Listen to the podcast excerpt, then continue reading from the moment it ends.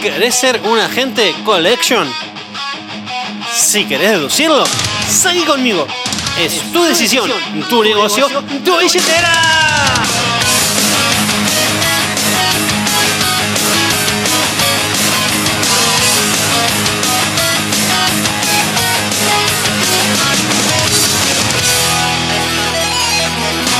Hola centenarios, muy, muy, muy, pero muy buenos días. Espero que estén muy bien. Yo soy Gabriel Fabiano, broker de Centenario, y estoy grabándote este podcast para darte herramientas para que mejores como agente inmobiliario, porque tu progreso como agente es directamente proporcional al progreso de tus ingresos. Y con la intención de activarte el SARA, te recuerdo que siempre voy a estar disponible para aquellas personas que me quieras recomendar para trabajar conmigo. Y en el caso que reúna los requisitos que se requieren para ser un top producer, lo vamos a sumar al equipo. A este gran equipo. Y por si te estás preguntando cuáles son los requisitos, hambre de gloria, disciplina, compromiso, mirada de largo plazo, actitud de aprendiz, imagen profesional, exclusividad laboral y personalidad relacional, que le guste estar con la gente. Y de paso, vos agente inmobiliario, ya que estás, revisa cómo estás con cada uno de esos requisitos. Y hablando entre inmobiliarios, compartir este podcast de hoy a quien creas que le puede encontrar valor. Y mientras tanto, vamos a trabajar propietarios de lujo.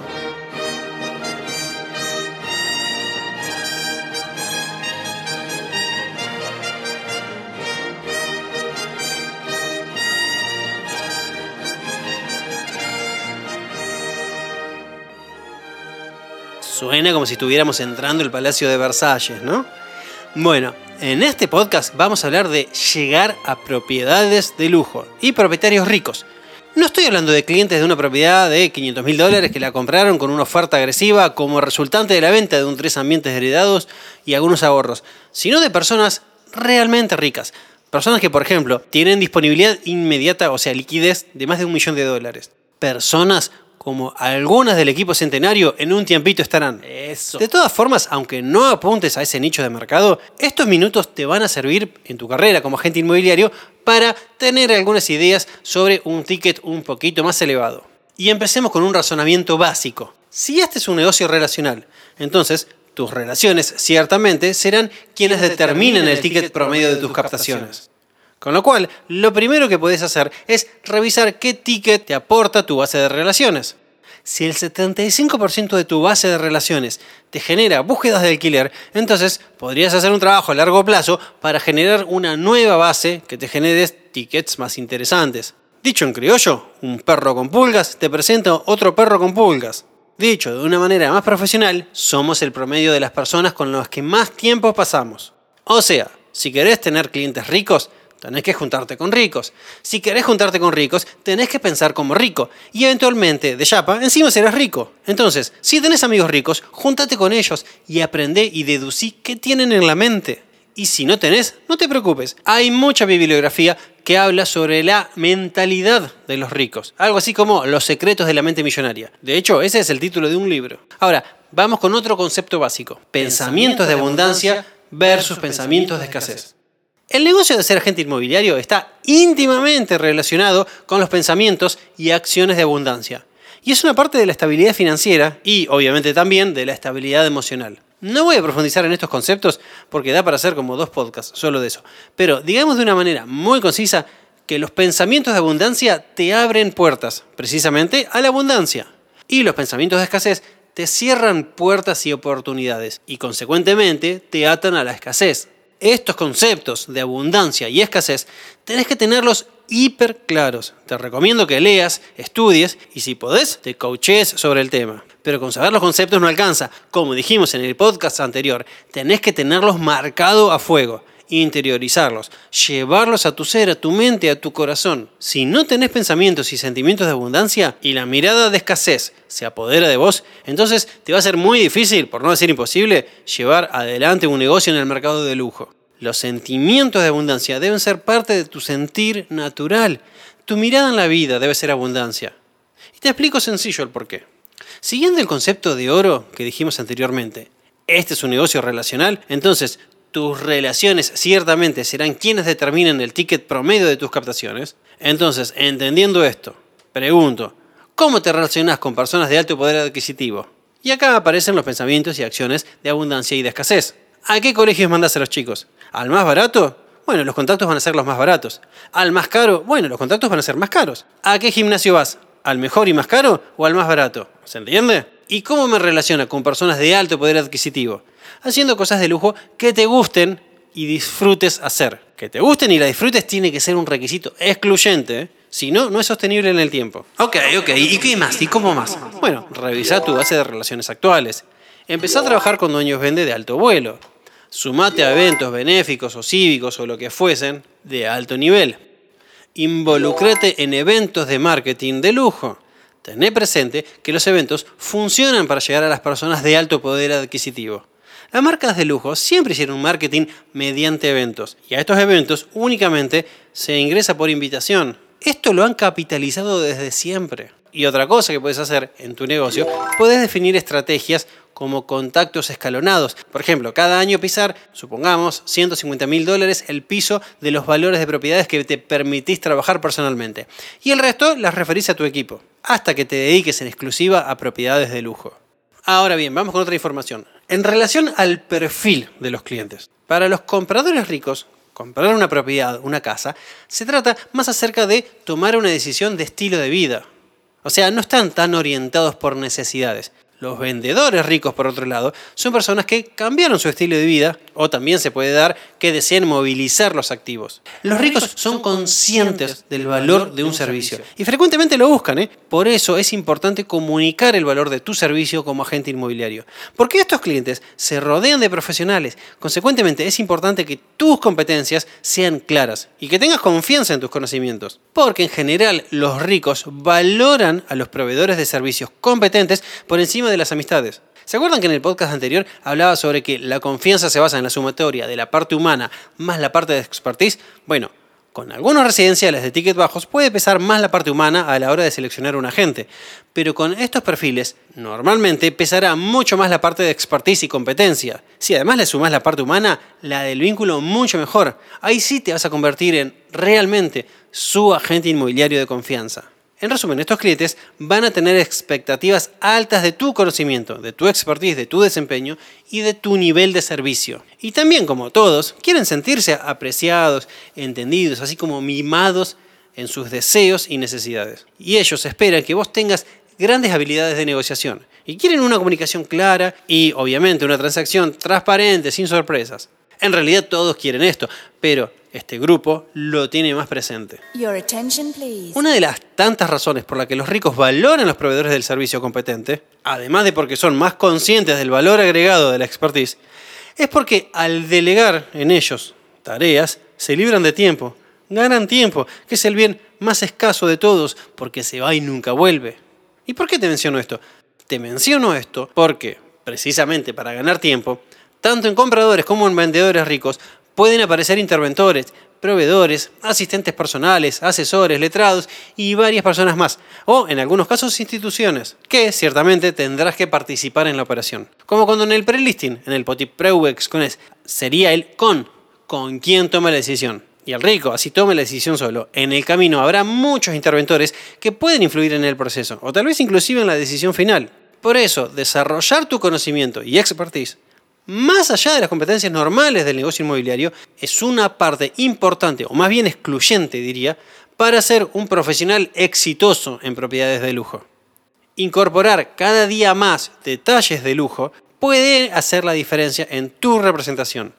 ¿Y detalles como qué? Y explorar estilos arquitectónicos, elementos de propiedades que agregan valor, conocer desarrolladores de inmuebles de alta gama, amenities de lujo en demanda actual, diseños de paisajismo, montones más. Y obviamente ser, comportarse y actuar como agente de lujo, tanto en imagen como en estilo de vida. ¡Guau!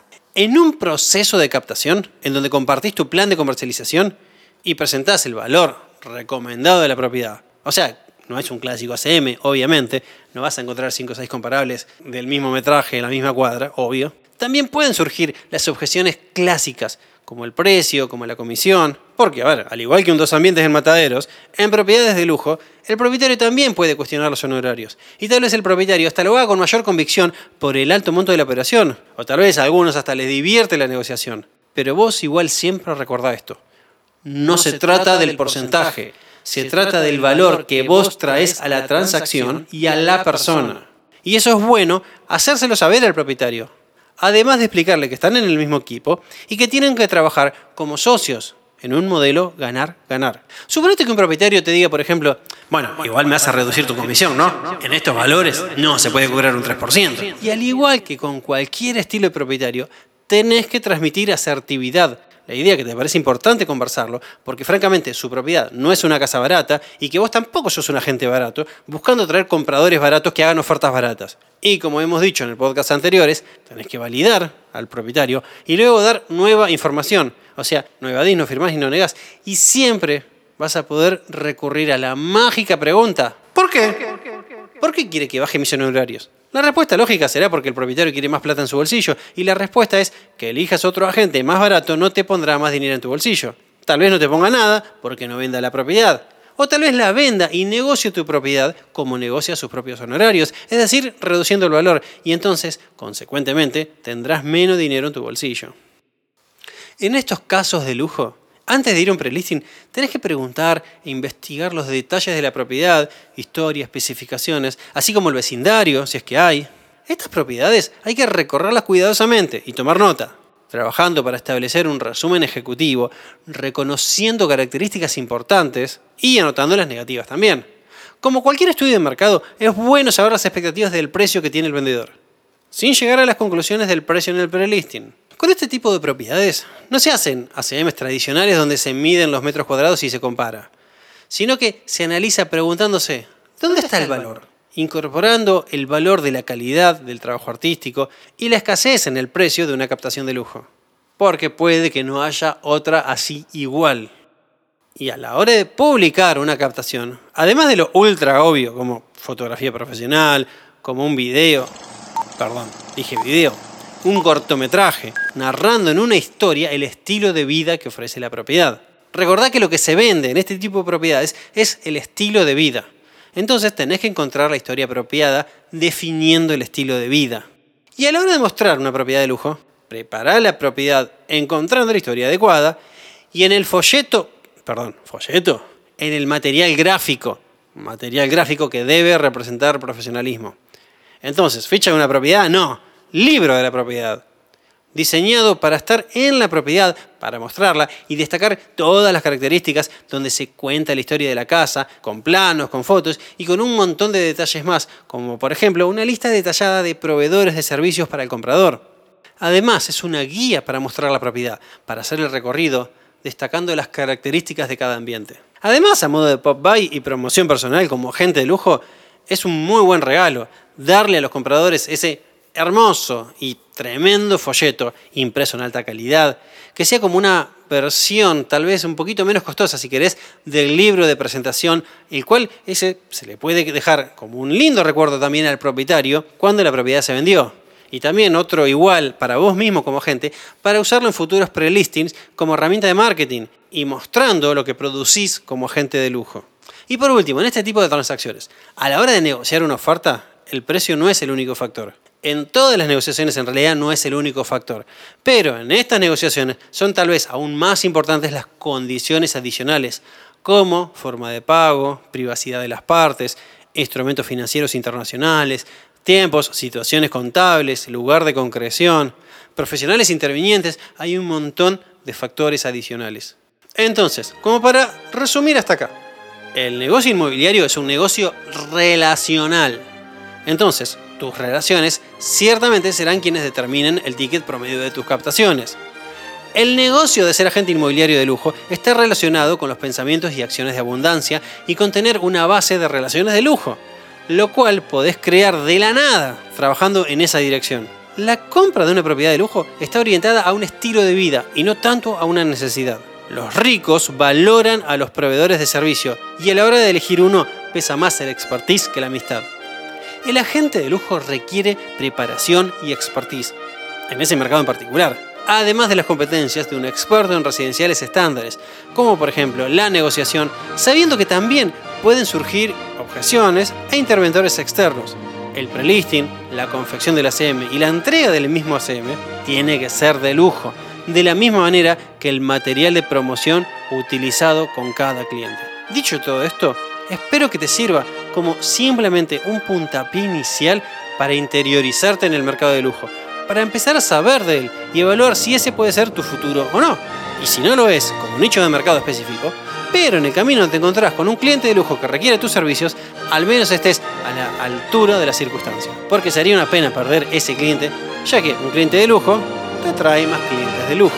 Y como para ir cerrando, para cualquier consulta, idea, sugerencia o lo que sea, me podés contactar a mis redes sociales, arroba Gabriel Fabiano Rimax, o por celular 11 60 06 57 85, o por mail gfabiano.rimax.com.ar, o personalmente en la oficina.